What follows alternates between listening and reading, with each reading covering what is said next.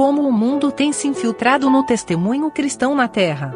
Livro de Apocalipse, capítulos 1 e 2. Comentário de Mário Persona.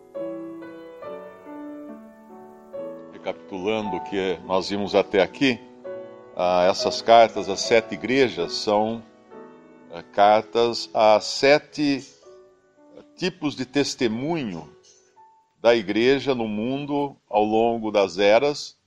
Elas, obviamente, foram também igrejas uh, no sentido não denominacional, não é? mas de assembleias locais, nessas localidades que são citadas aqui. Mas Deus nos deixou, o Espírito Santo nos deixou também essas, essas cartas, e hoje nós podemos entender isso. Talvez no começo os primeiros cristãos não entendessem, porque hoje nós podemos entender porque elas são elas representam uh, muito uh, graficamente sete períodos do testemunho de Deus na Terra, do testemunho cristão na Terra. A, a Éfeso representando a primeira, a primeira época, logo após a morte dos apóstolos, quando eles tiveram que lidar com aqueles que diziam ser apóstolos, mas não eram, eram mentirosos. Mas o Senhor ainda andava no meio dos castiçais, no versículo 2, mostrando a sua presença e o seu controle, porque ele tinha, uh, ele tinha na sua destra sete estrelas. Ele tinha controle sobre uh, tudo o que acontecia ali naquele testemunho. Mas logo em seguida nós vemos Esmina, que o Senhor se apresenta como o primeiro e o último que foi morto e reviveu. Por quê? Porque é justamente o período seguinte, quando a perseguição aos cristãos foi mais cruenta, foi mais feroz, quando muitos foram mortos, muitos foram martirizados, uh, tanto por judeus como também pelo Império Romano, que caçava os cristãos para transformá-los em escravos, as mulheres para transformá-las em, em, prostitutas nos prostíbulos uh, romanos, e o Senhor dá a eles a sua, a sua designação aqui é que ele é o primeiro e o último, o que foi morto e reviveu, ou seja, para que eles não perdessem a esperança, porque realmente o Senhor uh, tinha passado por tudo aquilo. Ele morreu e ele ressuscitou.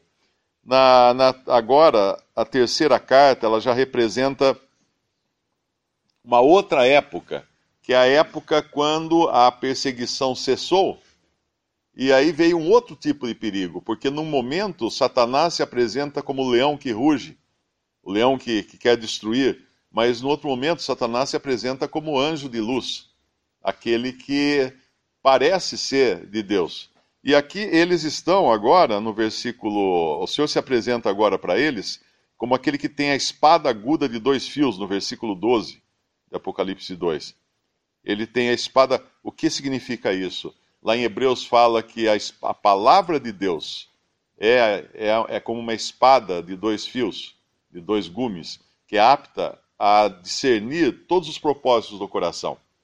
Interessante que nessa época aqui, eles, uh, houve a, a, cessou a perseguição, mas ao mesmo tempo Constantino, o imperador romano, ele deve, ele deve ter professado a fé cristã, nós não sabemos se ele se converteu ou não, mas de qualquer maneira ele obrigou todo mundo a se batizar dentro do, do, do Império Romano. Então a fé cristã passou de perseguida a perseguidora, porque daí ela tomou, teve um lugar no governo. Aí os cristãos começaram a ter opinião dentro do, da, do Império Romano, começaram a ser respeitados. Foram aqui, foi aqui também que começaram a ser construídos os primeiros templos, porque uh, os próprios pagãos uh, questionavam que tipo de religião é essa que não tem templo. Então eles construíam templos também.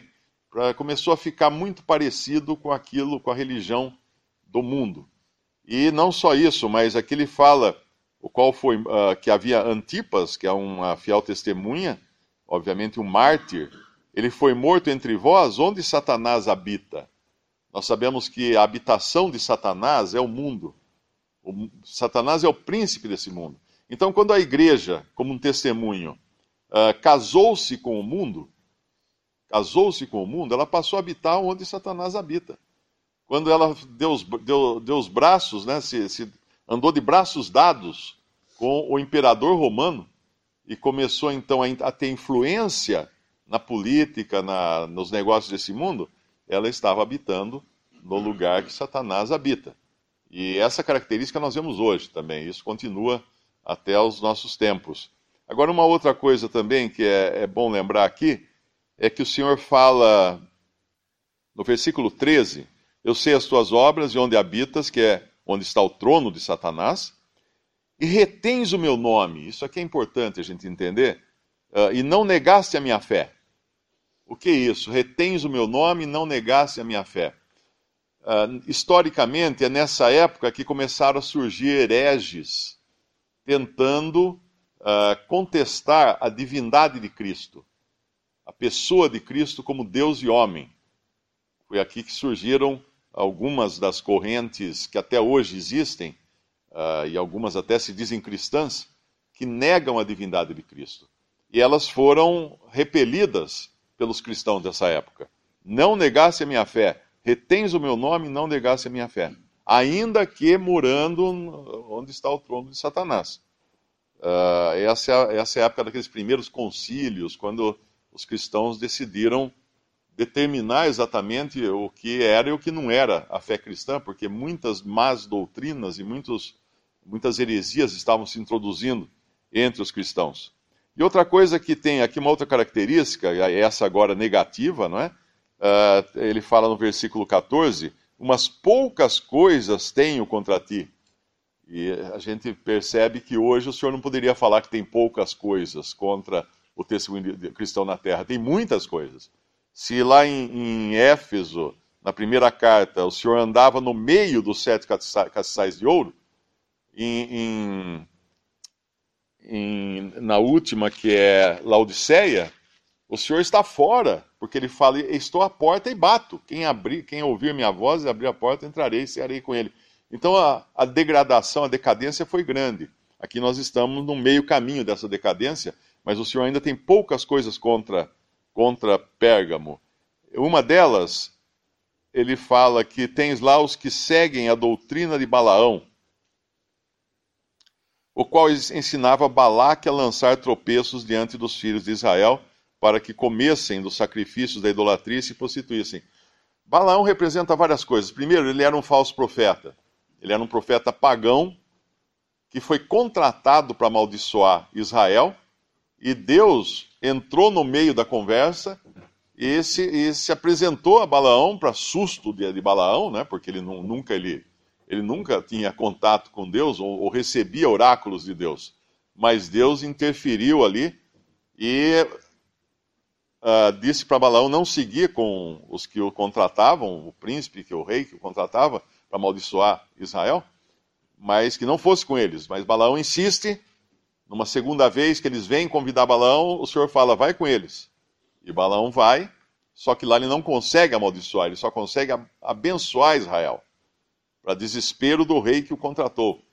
E mais tarde nós vemos que Balaão confessa a sua própria perdição quando na sua profecia ele fala do, do, do cetro que se levantaria de Jacó, e esse é Cristo, e ele fala: veloei, mas não de perto. Não de perto. Ou seja, ele não, ele não, o destino dele não seria estar perto de Cristo. Ele estaria perdido. E depois dessa derrocada dele na tentativa de, de, de profetizar contra os filhos de Israel, e Deus não permitiu isso, ele segue um outro caminho então, que é minar moralmente Israel, uh, ensinando os filhos de Israel a tomarem esposas dentre os pagãos, para que assim eles se prostituíssem e acabassem adorando deuses pagãos. E Balaão tem muito a ver também com hoje o testemunho da cristandade na terra, porque essa característica de Balaão fazer a sua própria vontade é uma das características da cristandade hoje. Porque quando ele consulta o Senhor, quando ele consulta realmente o Deus e a sua palavra, e Deus fala para ele: não vá, não vá com os, os, Eu não lembro o nome do povo agora. Uh, talvez pudéssemos até ler live. É, é Números capítulo 23, se não me engano. Eu acho que é antes, é no capítulo 22. Balaque contrata a, a Balaão. No versículo versículo 9: E veio Deus a Balaão e disse: Quem são esses homens que estão contigo? E Balaão disse a Deus: Balaque, filho de Zippor, rei dos Moabitas, nos enviou dizendo: Eis que o povo que saiu do Egito cobriu a face da terra. Vem agora, amaldiçoa-mo. Porventura poderei pelejar contra ele e o lançarei fora. Então disse Deus a Balaão: Não irás com eles, nem amaldiçoarás a este povo, porquanto bendito é. Então Balaão levantou-se pela manhã e disse aos príncipes de Balaque: Ide a vossa terra, porque o Senhor recusa deixar-me ir convosco. Uh, aí eles voltam, aqueles homens voltam a Balaque, no versículo 15. Porém, Balaque prosseguiu ainda em enviar mais príncipes e mais honrados do que aqueles, os quais vieram a Balaão e lhe disseram: Assim diz Balaque, filho de Zippor, rogo-te que não te demores a vir a mim, porque grandemente te honrarei e farei tudo o que me disseres. Vem, pois, rogo-te, amaldiçoa-me este povo. Então Balaão respondeu e disse aos servos de Balaque: Ainda que Balaque me desse a sua casa cheia de prata e de ouro, eu não poderia traspassar o mandado do Senhor, meu Deus, para fazer conforme coisa pequena ou grande. Ah, agora, pois, rogo-vos que também aqui fiqueis esta noite, para que eu saiba o que o Senhor me dirá mais. Veio, pois, o Senhor a Balaque de noite e disse-lhe: Se aqueles homens te vierem chamar, levanta-te, vai com eles. Todavia, todavia farás o que eu te disser. Então, essa característica dele perguntar ao Senhor, primeiro, e o Senhor fala não. E ele, quando vem mais príncipes, mais honrados e, obviamente, com mais presentes e mais honrarias, uh, ele fala: Pera aí, que eu vou, vou perguntar de novo para o Senhor, vamos ver agora o que ele fala. Aí o Senhor fala: Vai, vai com eles. Essa característica hoje é uma característica nossa, né? E muitas vezes nós sabemos qual é a vontade do Senhor expressa na Sua palavra, e às vezes insistimos. Mas, senhor, no meu caso não é, é diferente o meu caso. Aí o senhor fala, então vai. Vai para você ver o que é bom. E a gente vai e quebra a cara. E assim é, assim aconteceu com a cristandade também. A, a, tinha a palavra de Deus muito clara, porém insistia em fazer a própria vontade. E, e isso não foi para a bênção. E essa é uma das características de Balaão. Outra característica de Balaão que se impregnou na cristandade é o, o, o profeta contratado. Porque ele foi contratado para profetizar contra Israel, o que ele não consegue depois, pela intervenção de Deus. Mas hoje é uma característica dentro da cristandade pessoas contratadas para pregar. Não só para pregar, mas para dar testemunhos. Uh, não sei se todos sabem aqui que existem profissionais de testemunho. O sujeito era um bandido, um traficante, foi preso, se converteu, saiu da cadeia e tal. Aí ele começa a percorrer as diversas denominações, cobrando um cachê para dar um testemunho da conversão dele. E cobram bem caro para fazer isso. E as denominações pagam porque elas querem novidade, né? elas têm que trazer alguma coisa nova para entreter as pessoas. E essa é a característica também do lugar onde está o trono de Satanás, que é o mundo. O mundo, ele tem que entreter as pessoas. Nós sabemos disso. Todo dia tem um entretenimento novo. Uh, todo dia tem alguma novidade, alguma música nova, alguma dança nova, algum filme novo, algum livro novo. Todo dia tem que ter alguma coisa nova para a gente ficar entretido. E assim é a vida nesse mundo. E a, a cristandade acabou adotando o mesmo costume do mundo. Ou seja, bom, uh, o pessoal não se contenta mais com Cristo só. Então vamos inventar alguma coisa. Ah, os jovens estão indo na balada, então vamos trazer a balada para cá.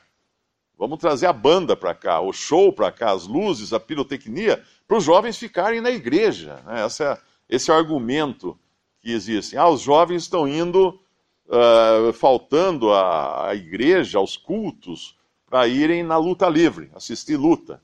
Vamos trazer a luta então para dentro da igreja, como algumas denominações já fazem, de colocar um ringue no meio e ter luta entre dois membros lá da denominação e arruma alguns versículos para justificar isso. Depois o pastor vai lá e prega, fala que aquilo representa a nossa luta contra as potestades celestiais, etc. Aí justifica de alguma forma. Então é desfile de moda, é banda de rock, é, testemunhos de pessoas que fizeram coisas escabrosas, né? Ah, o crente não pode assistir filme pornográfico. Vamos trazer a prostituta convertida, porque ela vai dar um testemunho de como era a vida dela em detalhes para a audiência dentro da igreja, então. E é realmente isso que acontece. A gente fica, às vezes, assombrado, mas é isso o que acontece. É trazer o mundo para dentro da, da, da cristandade. Para que, com o argumento de que se não fizer isso, as pessoas vão para o mundo. Mas espera aí. Uh, é trazer o mar para dentro do navio. Né? O navio vai afundar. Não tem outro, não, não tem outro resultado para isso. E essa, essa é uma das características, então, desse lugar onde está o trono de Satanás, é a influência que ele exerce na cristandade e também da prática de Balaque e a influência que também de Balaão, não é? E a influência que ele também exerce hoje na cristandade. E começou nesse período aqui, quando também a doutrina dos nicolaítas uh, já havia alguns que seguiam essa doutrina dos nicolaítas. Agora, uma coisinha aqui que também é importante a gente entender, que mesmo em meio a toda essa corrupção, a toda essa decadência, ainda há vencedores. Existem os vencedores, que ele vai se dirigir a eles aqui, no versículo 17. Ao que vencer, darei eu a comer do maná escondido. O que é o maná escondido? É Cristo. Cristo é o pão que desceu do céu. Lá no Israel do Antigo Testamento, esse pão, esse maná, descia do céu e quando acordavam de manhã os israelitas, ele estava depositado sobre o orvalho. Uh, sobre o orvalho, não tinha contato com a, a terra, mas ele estava depositado sobre o orvalho, eles colhiam esse maná e eles se alimentaram durante 40 anos desse maná, que era uma figura de Cristo, o pão que veio do céu. Mas nesse momento aqui, nós começamos a ver que esse maná já não é para todos. Esse maná é para os, uh, os vencedores aqui. Uh, o que vencer darei ao comer do maná escondido. É o desfrutar íntimo de Cristo. É aquele desfrutar de Cristo que nós podemos ter uh, como algo pessoal, como algo que outros não, não, não desfrutam, porque está escondido aos olhos dos outros. Esse prazer da comunhão com Cristo que só podem ter, obviamente, aqueles que têm comunhão com Ele e que se contentam com a comunhão com Ele e não com outras coisas. Essa pedra branca nos fala da individualidade, ah, que nós jamais perderemos, e um novo nome escrito também nos fala da identidade, a qual também nós jamais perderemos. Muitas doutrinas ah, principalmente religiões orientais, elas dizem que quando a pessoa morre, depois que reencarna um milhão de vezes, ela vai virar como se fosse uma massa uh, misturada com todo mundo, então vai ser simplesmente alguma coisa cósmica lá, sem muita identidade. Mas o cristianismo é uma coisa muito clara. Nós, o que nós somos hoje, nós seremos eternamente. Cada um tem a sua identidade, tem o seu nome diante de Deus, é reconhecido pessoalmente por Cristo. Uh, quando nós vamos num evento que tem alguma autoridade famosa, um artista famoso, alguém famoso, uh, que surpresa seria se de repente aquela pessoa saísse lá do lugar onde está lá com, com seu segurança e tudo viesse à nossa, à nossa direção, estendesse para nós Mário, você por aqui? eu ficaria honrado com isso, não é? Porque, puxa, ele me conhece? Quem é esse? Como é que ele sabe meu nome? E essa é a relação que Cristo tem com cada pessoa individualmente, com cada crente individualmente. Ele conhece o nome, ele, ele conhece a individualidade de cada um, ele reconhece as características individuais de cada um. Tanto é que no Monte da Transfiguração, Moisés era Moisés ainda, e Elias era Elias ainda. Eles não eram mais alguma coisa que ninguém podia reconhecer, mas eles eram as pessoas que eles, eles foram aqui na Terra, claro, mas ali glorificados, transfigurados, né? E essa é a essa é a relação que nós temos com Cristo. E é uma relação íntima também, porque quando fala do novo nome escrito, o qual ninguém conhece senão aquele que o recebe. Isso nos fala da intimidade que nós vamos ter com o Senhor, que nós já temos com o Senhor, e nós vamos ter eternamente. Cada um um relacionamento íntimo com o Senhor uh, que ninguém mais tem. É, é único de cada um. É como uma impressão digital de cada crente em Cristo.